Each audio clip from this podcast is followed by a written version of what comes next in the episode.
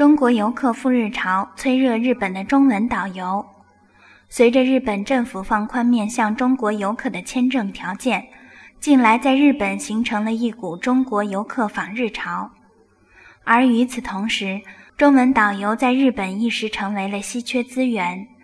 目前，日本旅游业界中了解日本文化又能用中文接待中国游客的从业人员严重不足。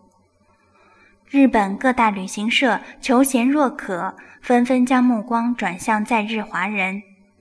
一些旅行企业也已经行动起来，面向在日中国人开设专业培训，以期在最短时间内扩充该类从业人员。